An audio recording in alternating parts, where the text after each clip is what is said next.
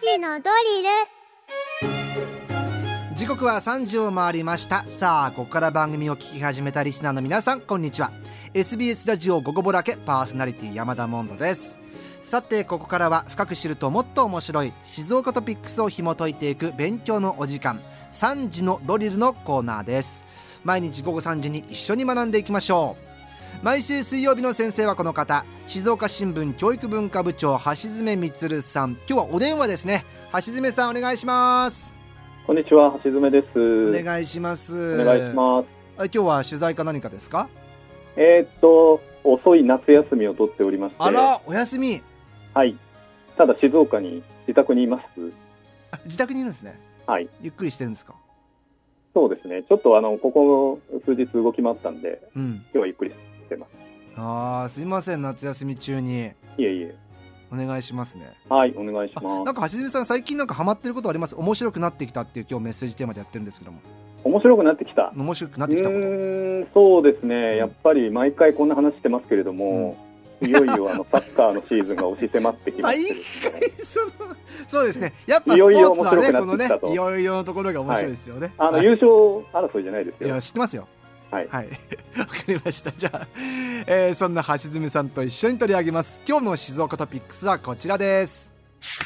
熱海を怪獣の聖地にご合言葉にした第6回熱海怪獣映画祭が熱海市で開催された同市を舞台にした怪獣映画の上映をはじめ怪獣映画祭とコラボした創作料理の販売など市内各地で多彩な催しを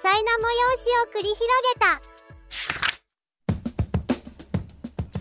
熱海怪獣映画祭ですけども、実は午後ぼらけでも実行委員の水野さんにスタジオにお越しいただいて、はい、 PR をしていただきました。そうですねう。ん、はい。面白いイベントですね。えーそうですね。あのー今、えっと読み上げていただいた記事は8日付の静岡新聞の東部版に掲載されたものなんですけれども、はい会場映画祭自体は10月の7日、8日、9日の3日間行われていて、うん、でまあ、記事は7日の様子を取材してるんですけれども、はい、えー、と私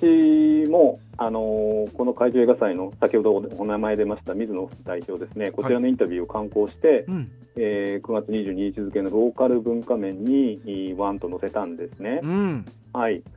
でまあせっかく載せたし、まあ、これまで5回やってるんですけどちょっと見に行けてなかったんで、はいはい、まあ、夏休みだし、ん今回は会期3日目の9日にですね、うん、えーお客さんとしてですねお、参加させてもらいましてうん。取材じゃないんですけどねいやでも熱海は怪獣の聖地だっていうことは知りませんでしたよ。そうなんです意よ、ね、外といろんな怪獣に熱海城は壊されてたりとか。そうそうそうそう海から水野さんその辺言ってたでしょ 海からこう怪獣が上がってきたりとか しててはい実はたくさん怪獣が訪れてる街なんだよって話をされてましたそうですね、うん地域資源ですよ地域資源えでまあ、えお客さんとして参加したその9日の様子をですね、今日お伝えしつつ、えはいまあ、このこの映画祭のですね意義とか価値とかそういったことをちょっと話してみようかな考えてみようかなと思ってま教えてくださいす。はいえーっとモンドさんウルトラマンシリーズってずーっと続いてますけど、ええご自分の記憶に残ってる一番古い作品ってパッと出てきます、実はね橋爪さん僕1985年生まれでうん、 80年代ってウルトラマンシリーズ、テレビシリーズねそんなやってないんですよあそうなんだそういやーと僕の記憶が確かだったら80年に何かがあって多分その前がレオとかで太郎とかなんですよね、70年代の、はいはでその後多分あの V6 の長野くんのうん、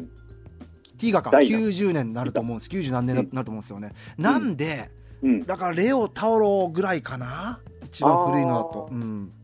レオ太郎だったら自分の記憶とそれ重なりますけどそねうだと思います同じぐらいだと思います、僕らも僕ら辺もそこで遊んでましたあとはまああのセブンとかもそうですけども、そうですよね、うんこれ一応シリーズとしては今も続いてて、えで私この映画祭行ってからですね、ええまだ見てなかったなと思って「新ウルトラマン」映画あのえ見ました、アマゾンプライムで見ましてですうね、ん、あのまあただ一応骨格は残されてるし、うんフォルムとしてのウルトラマンっていうのは全く変わってないと言ってもいいうん感じなので、うんこれは最初にまあこの形なりコンセプトを考えた人の本当に発想がすごい素晴らしかったんだなっていうふうに改めて思いましたねいや怪獣もすごいですよねウルトラマンそすれこごいそですね。あのまあ、ちょっと後で話しますけど、ええウルトラセブンの55周年なんですね、今年ああはいはいはいで、まあ、その緑の恐怖っていう映画の上映、まあえー、とテレビのテレビ番組としての、えー、と1回分のえあの放映もあったんですけれども、はいこのやっぱりウルトラセブンの特に怪獣のですね、うん独創性の高さって言ったらないですよねウ。ルトラセブンの時誰でしたっけえっと、誰とおっしゃるのダン。あダンかえダンダダじゃなくてああーダダっていうのもそうだったかな、そうあのーいろいろと現代美術に通じるような名前のものも結構あるんですよああそうなんですねうん、ダダなんてまさにそうですそうよねですねうん映画祭の話していいで すか、どうぞすいませんちょっと話尽きないっていうところはでいすそうねですねえっとね、会場はうん老舗ホテルの大野屋さんというところだったんですね、え えでそこのお広間を一つ貸し切って、スクリーンとか音響を持ち込んで開催されていましたうと、ーんでまあ、9日だったので、3日間の開催期の3日目ということで、ですね、うんでその前の2日間は熱海の芸妓鍵盤でですねいろんな映画、キングコング対ゴジラとかうんあのそういったものとかトークを行ってたんですけれども、はいまあ、会場でですね、えーそれこそ水野さんに伺ったら2日間とももう120席ほぼ満杯だったいとやすごいですね伺いましたうんで9日もですねこの日もあの全部で4部あったんですけれど も、えええーすごいあの盛況で。でえっと、この日の売り物はさっき申し上げた55周年記念上映会、ウルトラセブンですねウル、トラセブンはいはい、で、えっと、この特撮を担当した、えっと、鈴木清さんのトーク、それから、えっと、スーツアクターっていう、まあ、そのウルトラマンなり怪獣の中に入って演じる方々がいますけれども、はいその方々の俳優さんが3人来てくださって、うわーお話をするというようなあトーク、それから、ウルトラ怪獣落語っていうのがありましてですね、ああはいはい伺いましたあ伺いました、はい落語家の柳家京之助さんがいらっしゃる、えまあ、私、一部、二部だけしかちょっと見られなかったんですけれどえも、えそれだけでもこんなにてんこ盛りといえう、すごいですねすごいですね。うんあーえそのスーツアクターさんのトークどうだったんですかスーツアクターさんのトークがですね、これまた本当にめったに聞けないような話だったんですけれども、んあの非常に印象に残ったこととしては、やっぱり、あのーまあ、鈴木さんとの信頼関係が、あの非常によく伺えたと、うんあのそのアクション俳優としての能力を見定めて、いろいろと頼んでるっていうところもあったりしたようで。うんで特にですねこれ70年代のですね、えー作品「帰ってきたウルトラマンはい」でそれから「スーパーロボットレッドバロン」「アイアンキング」この辺りの上映とともにここにに出演された俳優さんが来たんですけれども、うんまあ、一番目立ってたというとあれですけれども帰ってきたウルトラマンの中の人、まあ、俳優さんですよね、菊池栄一さんっておっしゃる方なんですけれどうんも、はいこの方があのかなりまたあの元気な方でですね、えあのかなりウルトラマンポーズを連発しておりますけどえファンからしたらたまんないですよ ねたまらないですね、どっかんどっかん受けてまして、えあのーまあ、一番印象に残った話としては、この菊池さんがですね、えーっとまあ、自分はウルトラマンの中の人じゃないですかえう、んで怪獣の中の人を務めることが多かった人でう、んえー東谷隆信さんという俳優さんがいるんですけれども、はいこの方がですね日大芸術学部の後輩だったんですっておおで、非常にその気心が知れた関係だったんですけれどうも、んであるがためにこう撮影の時もですね格闘シーンで結構思いっきり殴ったり蹴ったりしてたらしいんですよその関係性だからできるってだこかとでらすこそっねていう、ええそうですねでだからこう生身の人間同士だとちょっとこう手応えがありすぎたりとかなんかこうあやばいちょっとこの辺ぶん殴ぶん殴っちゃったなっていうのは分かるんでしょうけれどもなかなかあのスーツ着てると分からないとうんえーっとで撮影が終わってスーツの中から出てくるとその東谷さんですね怪獣役の方がうんなんかこう鼻血が出てて血まみれになってるっていうようなことも結構あったらしくて怪獣は本当にやられてたわけですね本当にやられてたようですねんでその時面白いにですね 今晩おごるから勘弁してなんて言ってですねウルトラマンが怒るのそうらしいですねいやすごい面白いそんなのね生で聞けたらそうそう特そう別な空間だったでしょうねだから本当にそれぐらい真剣な格闘でもあったっていうことをですね、うんうん知りましたよね、うんあとその鈴木清さんの言葉で印象的だったのは、まあ、ウルトラは何のお手本もなかったっておっしゃるんですよねやっもぱうりというのは独創独創性が高い作品だったのでああ中をモデルにしてるわけじゃないってことかそういうことですそういうことですはもう本当に試行錯誤で手探りで手探りで毎日毎日戦いだったっていうふうにおっしゃっててへえすごい印象的でした。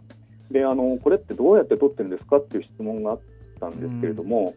なんかね10日間で2話を一気に撮るんですってえー、そうなんですかでその間はね家に帰れないし寝る時間もないと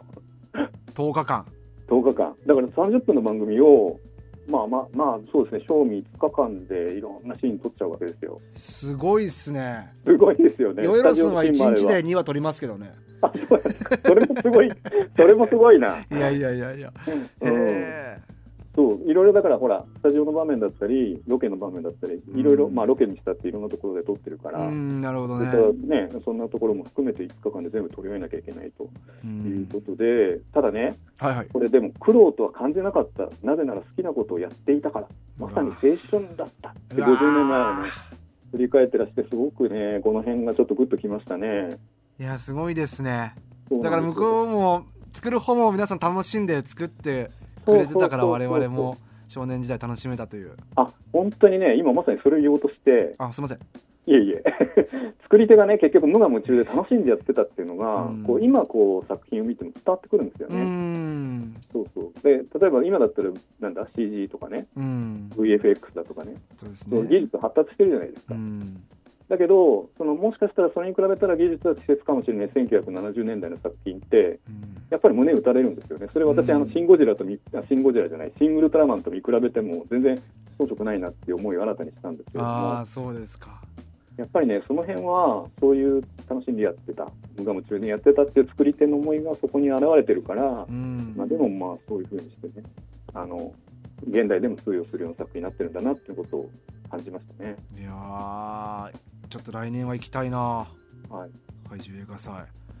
でねあはい、どうぞどうぞ。あいいですかどうぞでね、えっとまあ、これ楽しいな、楽しいなっていうことでも全然いいんですけれども、え熱海怪獣映画祭の活動っていうのはね、私、日本の文化活動の最新のありようだとも思っえ、おたん、ですね。というのは。でというのはね、2017年にうん。文化芸術基本法っていうのが、文化芸術振興基本法から改正されて出来上がったんですよ。で、この新法の理念っていうのは、えっと文化芸術について本質的な価値じゃなくて、